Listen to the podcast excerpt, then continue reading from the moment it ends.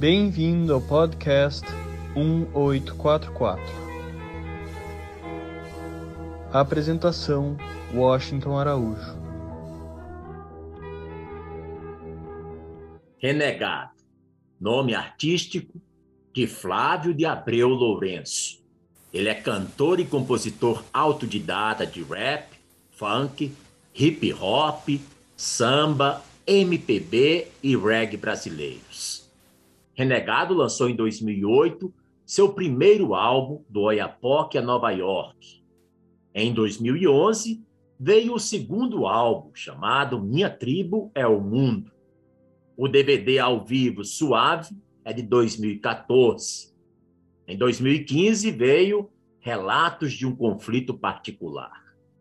Renegado nasceu e se criou na comunidade do Alto Veracruz, em Belo Horizonte, Minas Gerais. Ganhou os prêmios Rutus como artista revelação em 2008, o prêmio MPB FM de 2013 na categoria Destaque do Ano.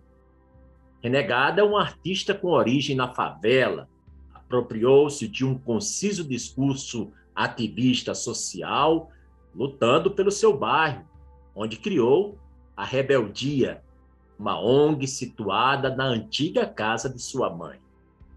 Renegado foi mediador da prefeitura e se tornou um dos músicos e compositores mais conhecidos e talentosos de Minas Gerais.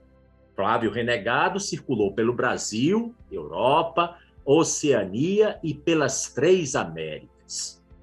Apresentou-se em festivais importantes, como o Summer Stage, em Nova York, no Black to Black, em Londres e no Rio de Janeiro.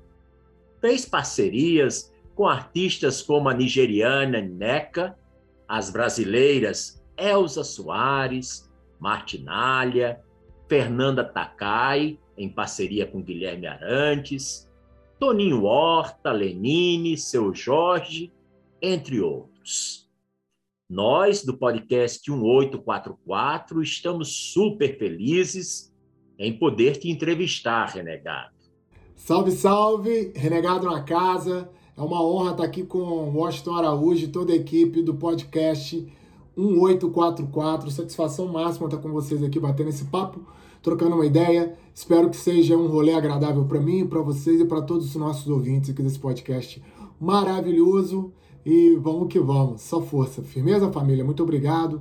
Onde e quando você nasceu? Fale um pouco de seus pais e de sua infância também. Nasci no dia 7 de maio na comunidade do Alto Veracruz, zona leste de BH, na Vila Cruzeirinho, para ser mais preciso, aos fundos da quadra do Rocha, onde rolava os bailes blacks ali da quebrada, e já era de frente também para o terreiro de Candomblé, então meu coração já estava conectado com essa cultura, em toda essa movimentação da cultura efervescente da quebrada da comunidade. Então eu já era tocado pela cultura antes mesmo, antes, antes mesmo de ter consciência do que era ser um cidadão ou de tentar ser um cidadão. Eu já estava conectado ali. A minha infância foi bem comum, tá ligado, mano? Né? Eu sou o filho do meio de três meio irmãos, né? Somos todos meio irmãos por parte da minha mãe. Eu sou do meio. É... A minha infância ela foi normal, a não ser por dois episódios que eu vou destacar aqui na minha infância que me fizeram ser uma pessoa diferente. Primeira dela, quando eu tinha uns três anos, a gente saiu ali da comunidade, a gente ficou peregrinando ali pelo, por alguns bairros da cidade, né? A gente foi pro Glória, depois pro Salgado Filho e até voltar a morar ali no Veracruz, que é uma parte baixa da comunidade. E ali, cara, eu era o único preto no rolê, tá ligado? Da rua. A rua era todo mundo era branco. Então eu comecei a viver numa atmosfera diferente. Só eu negro. E hoje que eu tenho consciência de vários bagulho que eu vivi naquela época, que eu não tinha consciência por que, que aquilo acontecia, da forma que aquilo acontecia. E hoje eu sei que é o racismo estrutural. Mas naquela época eu não tinha consciência. Eu só sentia as coisas, né, mano? Isso foi uma passagem. A outra passagem também, cara, é que quando eu voltei a morar no alto, lá no Cruzeirinho, eu comecei a fazer capoeira. E a capoeira foi o grande start da minha vida, sabe? A cultura, a parada, pô, mudou tudo, né, mano? Sensacional. Minha mãe, cara, sempre uma super guerreira, mãe sensacional mulher preta guerreirona, sempre batalhou para criar, me criar e criar minha irmã ali, que, que é que a gente morava junto mesmo em casa ali. Sensacional. Meu pai, cara, meu pai nunca foi presente, nunca foi um cara que teve. A gente se conhecia, às vezes se encontravam, mas nunca teve aquele rolê, tá ligado? Pai e filho. Eu não posso falar isso. Bem que eu gostaria que tivesse, né? Mas eu não posso falar que aconteceu. Bom, então essa é a infância do renegado. Como foi que a música pintou em tua vida? Como eu falei anteriormente, a capoeira foi a grande porta de entrada da cultura na minha vida. Mas a hora que a música tomou conta mesmo foi um dia quando eu saí do treino de capoeira com meu brother. E aí a gente pô, foi ali tomar uma parada na casa dele, fazer um lanche. E aí, de repente, a gente estava vendo uma rádio comunitária, começou a tocar Racionais MC. Surtei, mano. Passei mal. Mudou tudo na minha vida, tá ligado? Ficou uma parada muito sinistra. Na hora que eu vi aquele cara cantando aquilo, Mano Brown, fazendo aquelas rimas, falando aqueles rolês, falei, é minha vida, cara, eu vou cantar essa parada. E daí, daí aí eu tinha uns 13, 14 anos e ficou, cara. Aí eu, a música nunca mais foi embora. Ficou permanente na minha vida. E mudou a minha vida, né? Mudou o curso da minha vida. Me levou por lugares que eu nem imaginaria sequer chegar. E cheguei. Obrigado, música, essa deusa maravilhosa. Mencione quais as suas influências musicais. Bom, falar das minhas influências, são muitas, muitas. Eu sempre fui um cara múltiplo, eclético, tá ligado? Sempre gostei, cara. Eu nunca, apesar de pô, o rap ter mudado a minha vida, né, mano? De ser um apaixonado pelo rap, eu nunca fui um cara que ouvi só rap. Pá. Ouvi muito rap, mas muito. Mas eu não ouvia só rap. Né, cara? Eu, pô, Racionais, GOG, Câmbio Negro, Planet Ramp, D2 na sequência. É, nacionais, né? Fora isso aí, mano, samba, muito samba, muito samba. Leci Brandão, Elza Soares, Alcione, Jorge Aragão, Fundo de Quintal. Pô, né, cara, as paradas que eu curto, pagode também, sempre gostei muito de pagode, só pra contrariar meus conterrâneos, né? Raça Negra, quem nunca, né, mano? Raça Negra é demais, é vida. E lá fora, mano, James Brown, acho que James Brown foi uma parada que, antes mesmo de eu ter consciência que eu queria fazer música, James Brown já tava na minha vida, tá ligado? James Brown me arrebatou, sabia tudo, tudo. You need so power. Você é demais, cara. James Brown é demais. James Brown mudou minha vida também. Fugis. É... Pô, a Black Music inteira ali, eu ficava ali ouvindo, né? Chique, essa galera toda, eu ficava ali a parada que eu ficava onde eu ficava estudando, né? Whitney Houston, pô, sensacional. Cara, muitas influências, muitas referências. Steve Wonder, né, cara? Pô, não posso nem esquecer de Steve Wonder, que Steve Wonder, era papa da parada. Jackson 5, Michael. E esquece, aí vai, tá ligado? E, cara, muita, muita referência, muita influência de tudo isso. E é até difícil para mim configurar isso tudo nas minhas músicas hoje em dia, né? Porque é muita informação, muita parada que eu sempre gostei, sempre fui apaixonado mas de alguma forma eu tento trazer um pouquinho aí para o meu trabalho também. Sabemos que você certa vez destacou ter sido influenciado por ritmos como reggae, maracatu, samba. Esses ritmos renegados se encontram em seu trabalho musical de forma muito plausível, muito evidente? Super presentes. Acabei de lançar agora Black Power, que é uma música em parceria com a nossa rainha maior, Elza Soares aí, cara. Ficou muito lindo e ela tem é, é, é referência ao samba e ao trap juntos. Né? É uma parada que eu tenho buscado nesse, nesse trabalho no 1221, trazer um pouco essa coisa do trap, do novo, mas com ritmos nacionais, né? Tem bossa nova, tem, tem brega funk, tem ritmo em blues, tá ligado? Isso tudo tá presente no 1221. Quem parar aí para poder escutar o álbum vai poder entender um pouco isso. Até convido os nossos ouvintes aqui do podcast para poder dar um confere lá e conhecer um pouco do 1221. Entender um pouco como que se dá, né? Essas influências todas que estão dentro de mim, dentro do meu trabalho. É super tem a ver. Então já está mais que convidado geral aí para conhecer um pouco aí do 1221 e ver essas influências musicais que sempre rodearam a minha vida, como elas se dão na prática também. Firmeza? Vamos nessa, segue o baile. Do Oiapoque a Nova York, seu trabalho de 2008, muito festejado, merecidamente admirado, foi o seu primeiro álbum, um álbum revelação.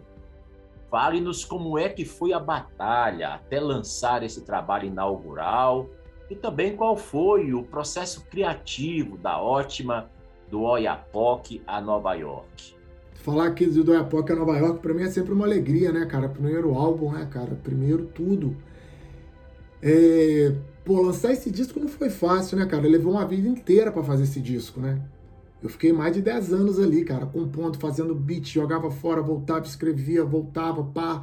O do Oiapoque a Nova York, ele tem toda a minha carga visceral de 10 anos fazendo rap, cantando, me apresentando, entrando em furada, saindo de furada, tá ligado? Trabalhando de office boy para poder comprar um, computador para montar meu home studio, né, cara? Ele nasceu todo dentro do meu barraco esse álbum, cara. Todas as letras, o começo de todos os arranjos saiu dali. Depois eu tive a felicidade de ter Daniel Ganjamin na produção desse álbum, né, cara, que foi para mim uma experiência ímpar poder ter o Ganja ali, né, no primeiro álbum já, ter um cara renomado e, e talentoso no porte dele ali, fazendo a produção musical desse disco. Então foi uma parada muito significativa para mim, tá ligado? E, cara, e é isso. Foi um disco que eu coloquei a minha alma, derramei cada gota de sangue que eu tinha no corpo, tá ali naquela caneta, naqueles versos, naqueles, naqueles beats, tá ligado, mano? É muita entrega, cara. E é isso, é acreditar no seu sonho. Saca? Temos que acreditar muito no nosso sonho. Dê uma palhinha pra gente, para nosso deleite, dessa maravilhosa canção, desse maravilhoso som. Do Iapoque a Nova York, vagabundo vai ouvir falar, vai ouvir falar, vai ouvir falar. Zé Povinho tenta, mas não consegue. Me vê triste aí, DJ, faz um favor, pai. Calibus Beat representa a rebeldia, os quatro cantos da F. Respeito e consideração só pra quem merece. Aí vai que vai. Convido geral aí também para escutar do Época Nova York, é um disco muito bonito, muito lindo. Tem muito da minha essência nele. Já é? Em 2011, você lançou o álbum Minha Tribo é o Mundo. Essa minha crença e o título desse seu trabalho conversam, dialogam numa boa. Então, Minha Tribo é o Mundo, cara, também é um outro álbum muito feliz, né? É um disco que, do Época Nova York, sou eu, um menino querendo conhecer o mundo, imaginando como é que é o mundo lá fora, além daquelas fronteiras imaginárias que separam o morro e o asfalto, né? Eu ficava imaginando como é que deve ser Londres, como é que deve ser Paris, né? Só conhecia pela televisão, né, mano? Por filme. E do Época Nova York me levou para esses lugares, me fez conhecer esses países, me fez dar esse rolê. O Minha Tribo ao Mundo já é um moleque que rodou, que viu, viveu aquilo. Então, o ao Mundo é cheio dessa carga de vivência, de estar tá no mundo, sabe? É um disco muito feliz também. Eu sou muito feliz por esse álbum. É um álbum que me deu muitas alegrias, me deu prêmios. Também os dois me deram muitos prêmios, né? O do Época Nova York e o Minha Tribo ao Mundo. Mas o Minha Tribo ao Mundo, ele, ele veio como uma confirmação de siga em frente, sabe? Porque sempre tem aquele peso do segundo disco, né? Todo mundo fica naquela, ah, o disco, quando, mas quando o primeiro disco vai muito bem, o segundo disco vira um peso, né?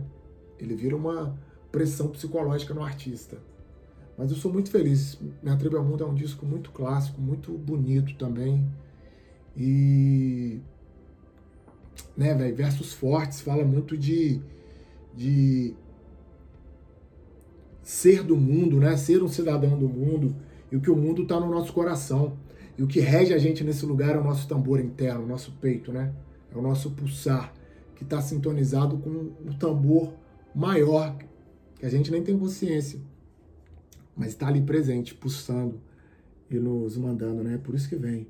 Toque pra gente essa faixa título. Quando o PA se abre, não há parado quem fique quando eu controlo o mic. Não há quem não se agilize se é o tambor que bate. Minha tribo não fica triste, mexe com everybody. Ela botar no repeat, diz que é hit. Não tira do ar e pode mostra pras amigas. Falar que o som é o mais top se não colar no baile. Tu tá marcando bobeira, seu ancestral já dançava groove voltada a fogueira e no rufar dos tambores. Pixinguinha chorava e a massa da furacão. No tambor tamborzão tá bolada, seja sinal de fumaça. Facebook ou Twitter, não importa qual a sua língua, mas que a tribo comunique. Crivo mexe com a pista e também treme o chão, balanço, marca com o pé, ou na palma da mão, e o flow casar com beat. Embata o coração, minha tribo é o mundo e o mundo minha nação.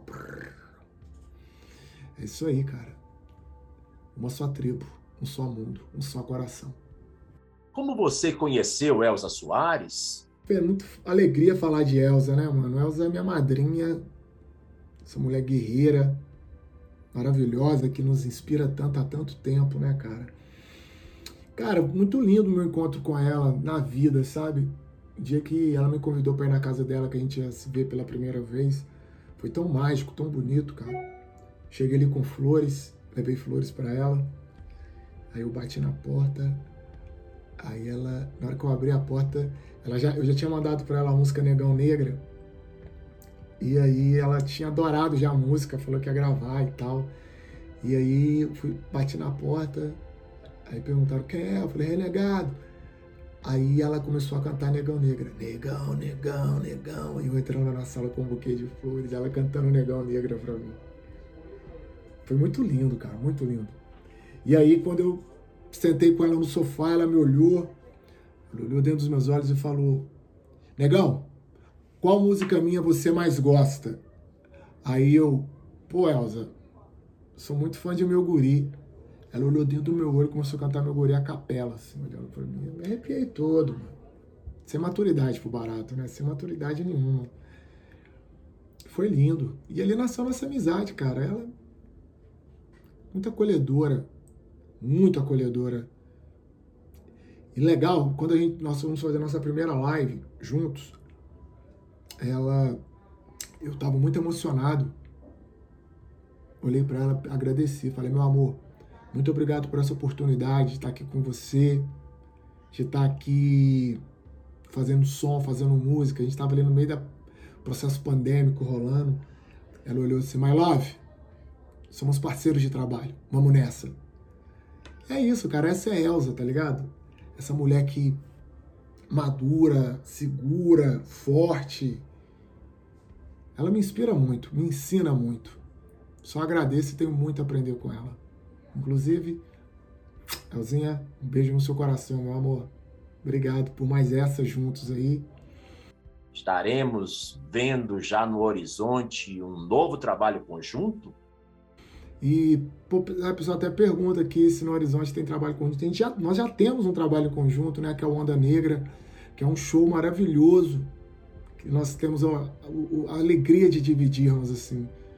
Né, cara? Então, que venha mais, mais Onda Negra aí. Volume 2, 3, 4, vamos que vamos. Certo? Quais os cinco melhores discos já gravados no Brasil? Essa é difícil. Como é que você avalia a produção musical, o legado musical de um Noel Rosa ou de um contemporâneo, Chico Buarque? Nossa, que pergunta difícil essa. Escolher os cinco melhores discos já gravados no Brasil. Pressão, muita pressão. Vou tentar. Vamos lá. É... Primeiro, para mim, o disco mais bravo de todos os tempos, para mim, é a Mulher do Fim do Mundo, Elza Soares. Cara, para mim é uma disco impecável, impecável. Letras, melodias, produção, mixagem, masterização. É um disco impecável do começo ao final, do meu ponto de vista, tá? Para mim, o segundo disco que, pelo menos na minha leitura, para mim, que é um outro clássico que o Brasil não pode deixar nunca de vislumbrar, é Sobrevivendo no Inferno do Racionais MC super clássico, disco maravilhoso, disco que mudou gerações, um disco muito evoluído, muito forte para a época. Um outro disco também que me influenciou muito, eu acho muito bravo, é O Silêncio que Precede o Esporro, do Rapa. Disco maravilhoso, Tom Capone na produção. Que disco, senhoras e senhores. Que disco é aquele? Muito bom, muito bom. É... Tábua de Esmeralda, Jorge Benjor, para mim é um outro clássico, muito clássico, muito clássico mesmo. Sensacional. Benjor, né, cara? Gênio, gênio. Para mim, um dos maiores gênios da música brasileira de todos os tempos chama-se Jorge Benjor.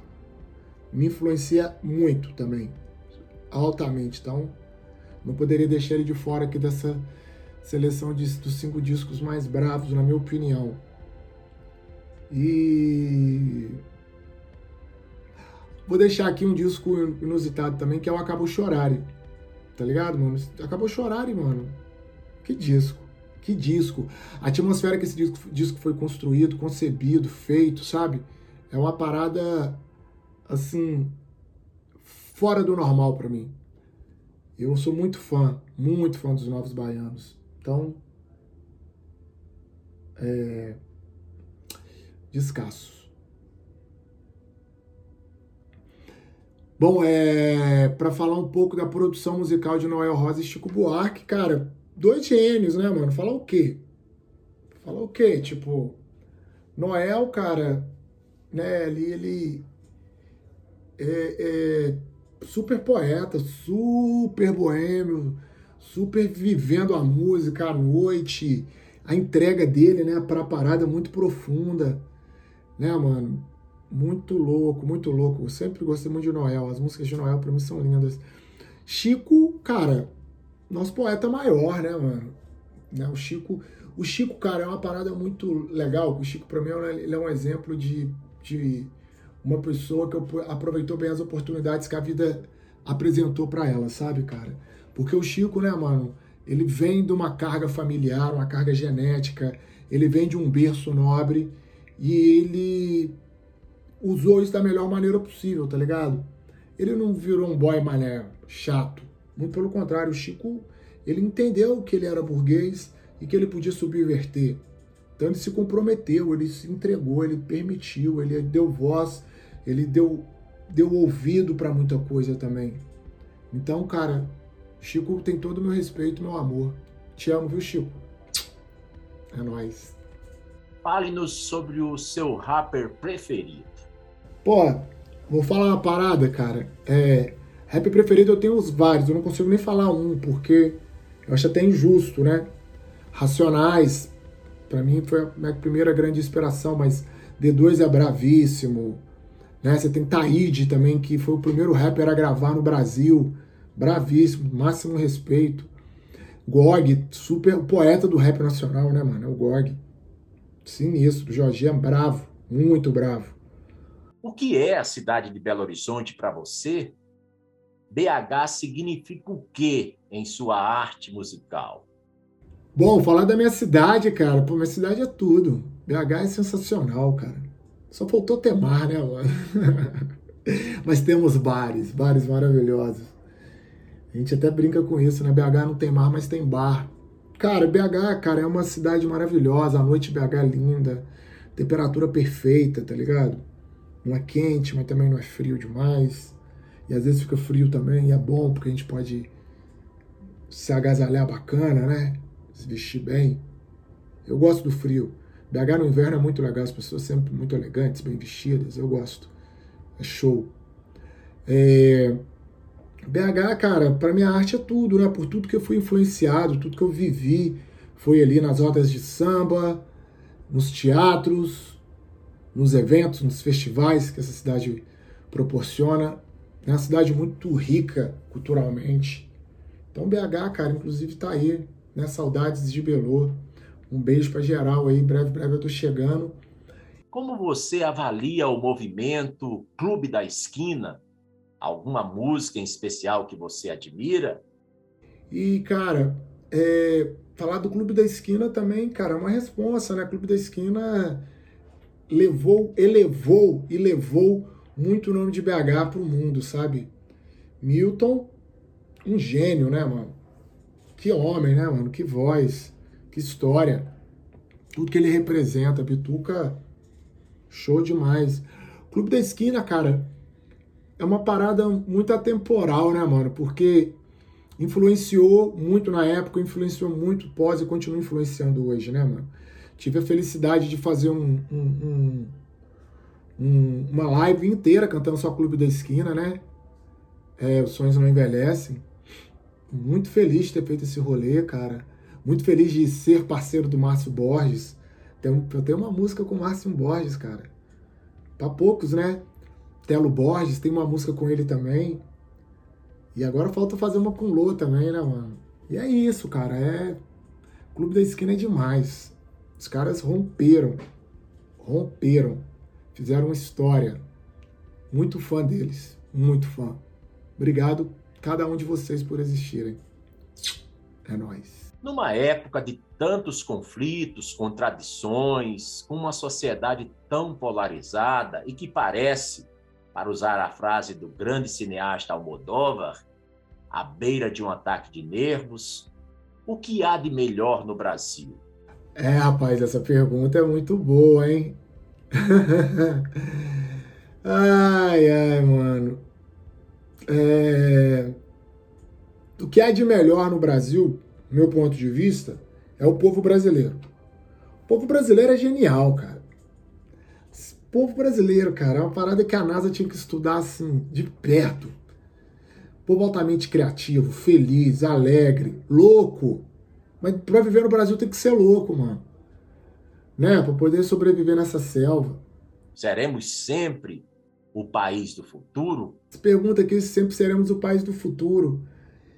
Cara, no meu ponto de vista, o Brasil tem um grande problema a ser resolvido. Que quando esse problema for sanado, o Brasil vai deslanchar quanto nação, que é a reparação de danos com os povos originários e com o povo preto aqui nesse país. Enquanto o Brasil não fizer essa reparação de danos, nós não vamos conseguir ter um equilíbrio social que permita o país avançar. Saca, mano? É muita é muita desigualdade, é muito racismo, é muito preconceito, é muita pobreza, é muita falta de acesso. E a questão no cerne, no âmago dela, é essa reparação de danos, no meu ponto de vista. Porque ela impede de todo mundo enxergar o óbvio, tá ligado, mano? De enxergar a demarcação de terra dos, dos índios, né, do povo indígena. Me desculpa pelo termo errado, né? Índio é um termo errado. É povo originário, povo indígena. Entendeu, mano? A gente tem que fazer essas reparações de danos, a gente tem que se policiar mais a entender que determinadas roupas não nos cabem, entender que nós temos que avançar enquanto nação por um lugar maior, por um lugar melhor. Cara, essa parada de bola de cristal para enxergar o futuro, cara, eu nem quero. Se eu tivesse, eu nem usaria. Porque é muito chato você saber o que vai acontecer. Pô, né, mano? Eu vou entrar no jogo sabendo que eu vou ganhar. Chato, previsível. E a magia da vida é não ser previsível. O mágico da vida é a gente se surpreender, ser surpreendido. Tá ligado? Eu vou muito nessa, nesse lugar. Mas acho que o Brasil é um super país. O nosso povo é um povo maravilhoso. Do Oiapoque ao Chuí. É um povo maravilhoso.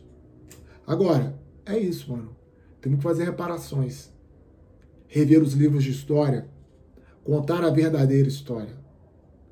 Porque a gente está aqui contando a história mentirosa, história falsa. Na hora que o Brasil entender, olhar no espelho, enxergar o Brasil de verdade, aí a gente muda. Pode ter certeza. Nesses dias, o mundo todo celebrou o centenário do grande Paulo Freire. Pô, sensacional Paulo Freire, né, cara? Paulo Freire foi um grande. Cara, eu li muito Paulo Freire. Sou muito fã de Paulo Freire. Acho Paulo Freire parada mágica, assim, sabe? E viva Paulo Freire, centenário de Paulo Freire, viva Paulo Freire, certo? Valeu, Paulo Freire. Qual o papel da educação na construção de uma sociedade mais justa e igualitária? Cara, a educação é fundamental. Né, mano? O governo, esse governo que está aí, principalmente, é um governo que não acredita na educação porque a educação derruba governos, né, mano? Quando você tem acesso, tem conhecimento, mano, você não é mais oprimido, você não deixa se oprimir mais, sabe? Você luta, você briga, você reivindica. Mas isso é o acesso, é a educação que te dá isso. Né, mano? Por isso a educação é tão importante, o acesso é tão importante você até entende, cara, muita coisa a partir do momento que você lê. Por isso que o Brasil ridiculariza tanto a educação, sabe, mano? Porque quem está no poder não quer que as pessoas tenham acesso. Não quer que as pessoas entendam as coisas. Quer continuar iludindo, ludibriando. Por isso, mano, eu tô aí, cara. Eu acredito muito que a música, a arte, a cultura, ela vai ajudar nesse processo transitório. Mesmo. Eu boto muita fé.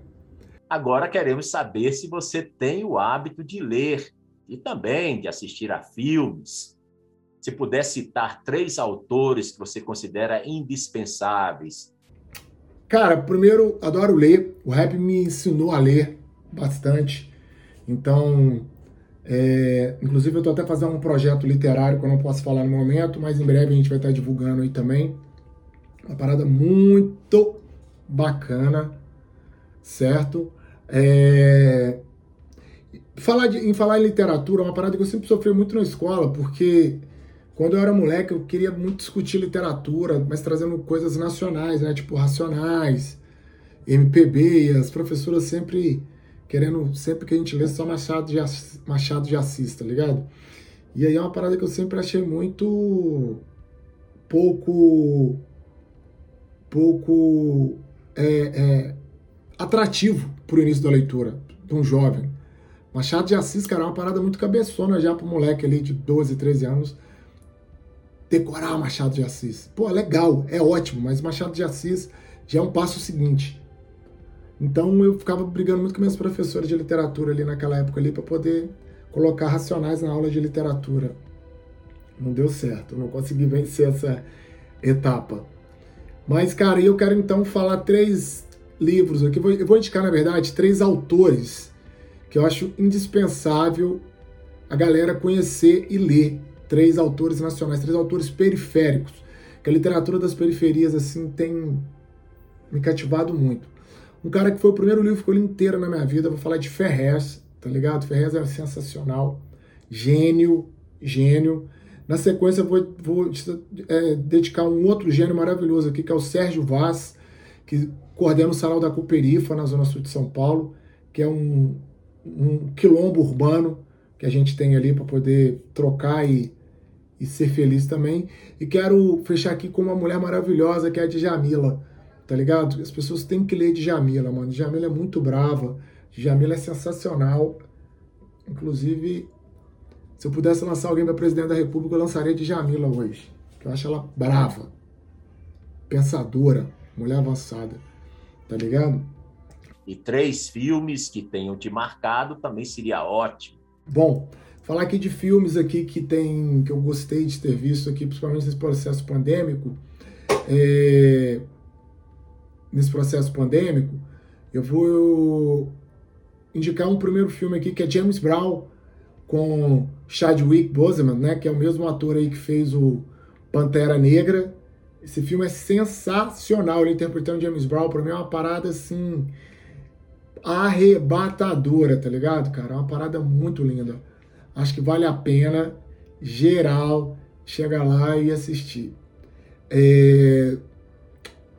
Um outro filme também que eu vou deixar aqui, cara, é Queen Slim, com o Daniel Kaluuya. Daniel Kaluuya, cara, é um ator, assim, bravíssimo. Fez grandes filmes, tá ligado? Muito novo, mas já fez grandes filmes. Sensacional, muito bravo. E para fechar, eu vou deixar aqui um que tem os dois juntos, que é Pantera Negra. Tá ligado? Eu acho que é um filme que a gente tem que ver muito para entender que o Wakanda é possível. E o Wakanda é agora. A gente tem que fazer o Wakanda agora, nesse minuto. Sabe? Nos nossos corações, na nossa vida. Então tá aí. Três filmaços aí para o seu deleite aí. Depois que eu ver essa, esse podcast aqui. Certo? Então vamos nessa. Para um jovem artista que está começando a trilhar esse mundo da arte musical, digamos, que conselho você daria se lhe pedissem isso? É, para um jovem artista que está começando a trilha da música, das artes, qual é o meu conselho? Eu acho que esse conselho aqui acho que não é só para o jovem, né? para qualquer artista. É de nunca desanimar, nunca desacreditar do seu sonho. Você tem que ser a primeira e a última pessoa a acreditar, por fé que vai dar certo, sabe? Porque o mundo conspira contra a gente, sabe? É, Parece que é uma parada da entrega da arte, assim, do artista, sabe? Se você não se der ao máximo, não se permitir ao máximo, a gente não recebe nada em troca. Então, se dê, acredite, lute todos os dias afinco pela sua arte, pela ter voz da sua arte. Isso depende de você, exclusivamente. E tudo que a gente joga pro universo volta, né? Então continue jogando coisa positiva, acreditando que vai dar muito certo e que as pessoas vão entender a sua arte consumir a sua arte. É isso. Se tem uma parada que eu posso falar, é isso. Continue lutando e acreditando sempre. Firmeza? Em sua opinião, o que há de melhor nos dias que correm no panorama hip hop do Brasil? O hip hop ele é muito lindo, né, mano? Ele é muito do momento, ele é muito atual, ele é muito da hora, da hora desse momento, desse lugar. Né? E acho que por isso que o freestyle faz tanto sucesso. Inclusive, a parada que tem rolado mais legal no hip hop nos últimos tempos tem sido as batalhas de rua.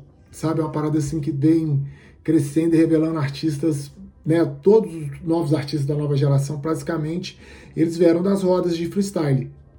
Tá ligado? Acho que a roda de freestyle é o grande rolê, assim, dessa década do hip hop. E vale muito a pena prestar atenção nessa galera que tá vindo. E falar isso, cara, novos artistas, um novo momento, muito do agora, muito flow bom, muito beat bom, muito beatmaker bom aparecendo, sabe? Acho que o hip hop ele é uma parada que só evolui, cara. Eu fico muito feliz de fazer parte desse momento e desse movimento, de estar tá vivendo, entendendo o que está acontecendo agora. Então, vida longa ao hip hop brasileiro. Se você não fosse músico, o que é que você gostaria de ter sido? Por quê? que pergunta maravilhosa. Cara, dificilmente eu não tenho resposta para as coisas. E essa é uma pergunta que eu não tenho resposta. Eu não sei te falar o que eu seria. Sabe, mano? Não sei. Eu organizei a minha vida inteira para isso. Eu me preparei a minha vida inteira para isso. Eu nunca titubeei, eu nunca tive dúvida. Falava, ah, mano, você é piloto da NASA. Não, nunca quis ser piloto da NASA. Nunca quis ser médico, nunca quis ser dentista, nunca quis ser advogado. Eu sempre quis ser músico, sempre quis cantar, ser artista. Tá ligado? Mudar a realidade com as minhas rimas. Eu não sei, cara, muito louco. Não sei se eu dedicaria minha vida ao serviço social, que é uma paixão que eu tenho também. Se eu seria professor, talvez. Tá aí. Tá aí, de repente, professor. Professor. Acho que eu seria professor. Não sei, talvez. Né? Mas, cara, é isso. Eu sempre vivi a música. Eu sempre acreditei que a música seria parte da minha vida e eu seria parte da música. Nunca tive dúvida disso. Renegado, você tem um envolvimento muito forte com a cultura de periferia de Belo Horizonte. Eu sou praticamente um historiador né, da cultura periférica. Assim, eu curto descobrir novos artistas, novos movimentos acontecendo nas cenas das cidades. Eu curto isso, né? Me envolvo com essa parada. Eu acho que tem a ver comigo. Meninas de Sinhá. Nos fale sobre a história dessa ótima iniciativa, parceria.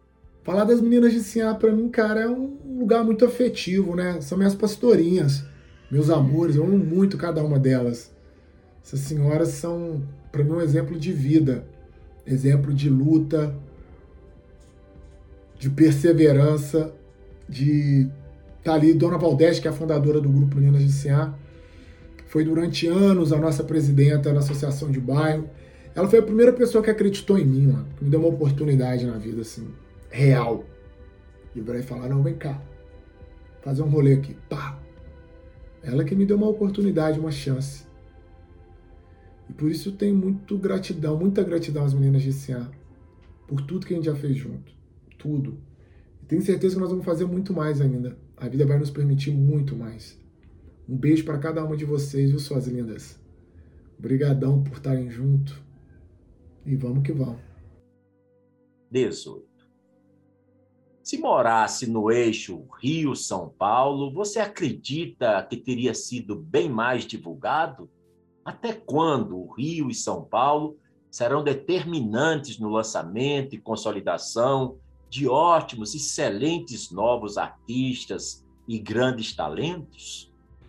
Bom, essa pergunta aqui é sempre uma pergunta que ela vem transversal assim ao meu trabalho. As pessoas sempre perguntam: "Ah, se você tivesse nascido no Rio em São Paulo, você acha que você seria mais famoso?"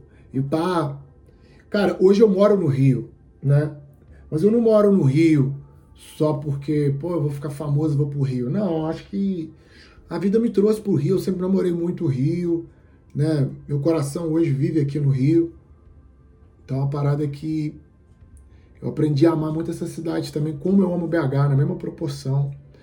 É, pô, se eu tivesse nascido aqui no Rio ou em São Paulo, se eu seria mais famoso, não sei, possivelmente. Possivelmente também eu nem cantaria se eu tivesse nascido no Rio ou em São Paulo. Né? A vida é tão louca nessas cidades também, cara, que eu não sei se teria o cenário ideal para cultivar a minha sensibilidade artística como é isso. Eu só sou renegado, mano, porque eu nasci filho da dona Regina, na comunidade do Alto Veracruz. Eu fiz capoeira Angola no Ciame, porque eu estudei no Prado Lopes e no Israel Pinheiro, porque eu fiz grafite com os manos, dancei break na, nas quermesses de rua. Eu só sou esse cara porque eu vivi aquela vida, tá ligado? Consegue entender a sensibilidade disso? Porque às vezes as pessoas acham que é isso. Ah, mano, se eu tivesse nascido em Nova York, eu seria o Jay-Z? Não sei, mano. Talvez não. Talvez eu ia ser. Sei lá, eu ia trabalhar no, no, no metrô, recolhendo ticket. Você entendeu? Não sei. É muito subjetivo esse lugar. Né, mano? É, pô, mas é legal, você pergunta aqui também, né? Até quando o Rio e São Paulo vão, vão lançar e consolidar artistas. Pô, já temos aí exemplos de grandes artistas, galera vindo aí que não estão no Rio e nem em São Paulo, tá ligado? Não estão no eixo. Tá em Matuê, Dionga, é, Jovem Dionísio. É, pô, tanta gente legal, cara. Né? E ela não é da parada, não é do eixo. O Brasil está começando a entender que ele, que ele é muitos. O Brasil é muito grande, é um país muito grande, de muitas características. Está começando a entender. O problema não está no eixo Rio-São Paulo, o problema está nas pessoas que só consomem o eixo Rio-São Paulo. Essas pessoas que são limitadas. Porque o Brasil não é limitado, ele é grande, ele é maravilhoso. Então as pessoas têm que tirar a venda dos olhos. Porque todo mundo com a viseira só sabe ver Rio e São Paulo aqui, ó. Pô, tirar ela da frente, mano. Tem um infinito, tem um universo ao seu redor. Você pode viver. Pesquise, permita. Tá ligado? Seja uma pessoa curiosa. Isso vai te garantir viver outras paradas, ser curioso. Ser curioso é muito bom, mano.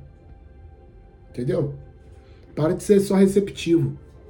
Seja comunicativo. Entendeu?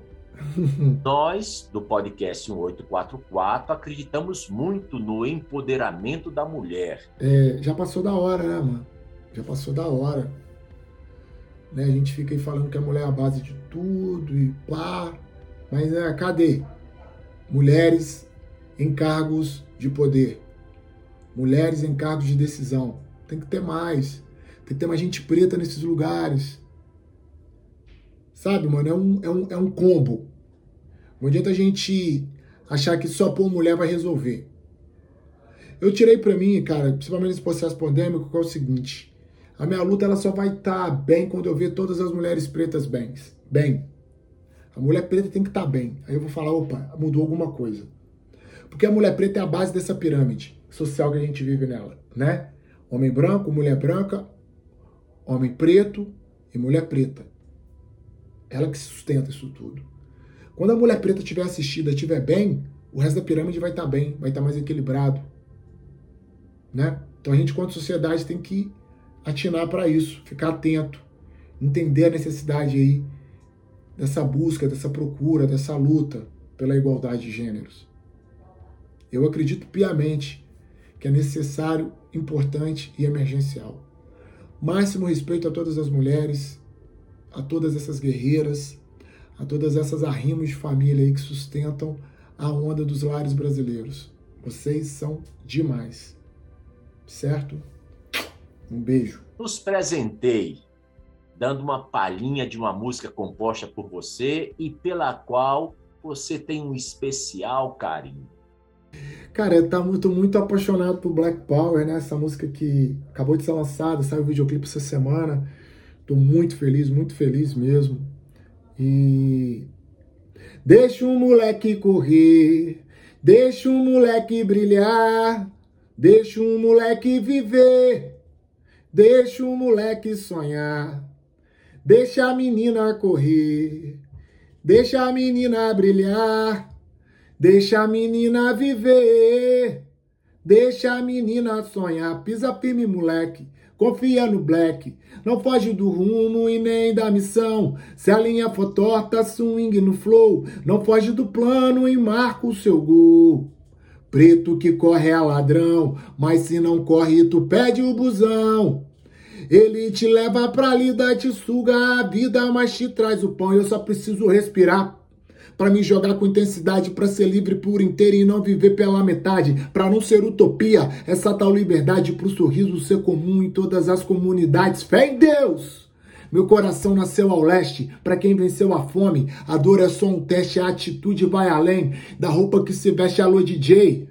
Encho meu copo, solto o rap, eu voltei. Bolado e reluzente, com meus versos sujos em um beat envolvente, sexo indecente, a ginga da minha gente. Tentaram nos tombar, mas nosso sangue é semente. Se tem a minha cor, não tem boi. Atiram primeiro, perguntam depois, eu só preciso respirar para ter forças para gritar. Deixe o moleque brilhar. Black Power. Grande renegado, muitíssimo grato por ter atendido ao nosso convite Será sempre um prazer tê-lo de volta, sempre que estiver lançando um novo trabalho. Talvez você não saiba, mas você, através da arte, da música, dos seus pensamentos, é alguém que faz a diferença nesse mundo desnorteado e confuso em que vivemos. Um grande abraço, uma longa, luminosa e merecida carreira para você. Poxa, mano, que mensagem carinhosa pra gente fechar os trabalhos aqui. Toda a equipe aí do 1844 Podcast, muito obrigado pelo carinho. Obrigado por essa mensagem linda que vocês deixaram aqui para mim. E, cara, que a arte, a arte ela é isso, cara. Ela serve para ser combustível para os nossos sonhos. Que minha arte continue alimentando sonhos de pessoas, os meus próprios sonhos também. E, pô, obrigado, obrigado por ter essa porta aberta com vocês aqui. Sempre que possível, eu quero estar de volta aqui para a gente poder bater mais papo, trocar ideia. Adorei as perguntas. Adorei ver que vocês são, são pessoas que pesquisaram a minha história, a minha trajetória. Então, fico muito feliz, cara, de encontrar pares que estão afim de trabalhar, de fazer o bagulho de verdade, sabe? Serem profissionais. Então, cara, parabéns, muito obrigado. Tamo junto.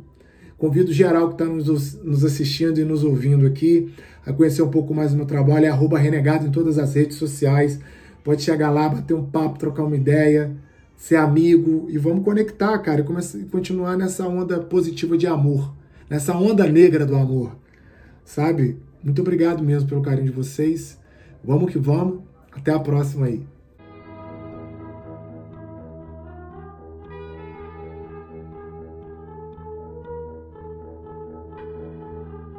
Você acabou de ouvir mais um episódio do podcast 1844. Agradecemos sua audiência e lhe convidamos para ouvir nosso próximo episódio semanal. Apresentação e comentários: Washington Araújo. Trilha musical composta por Ian Garbinato. Vinhetas: Diogo Garbinato.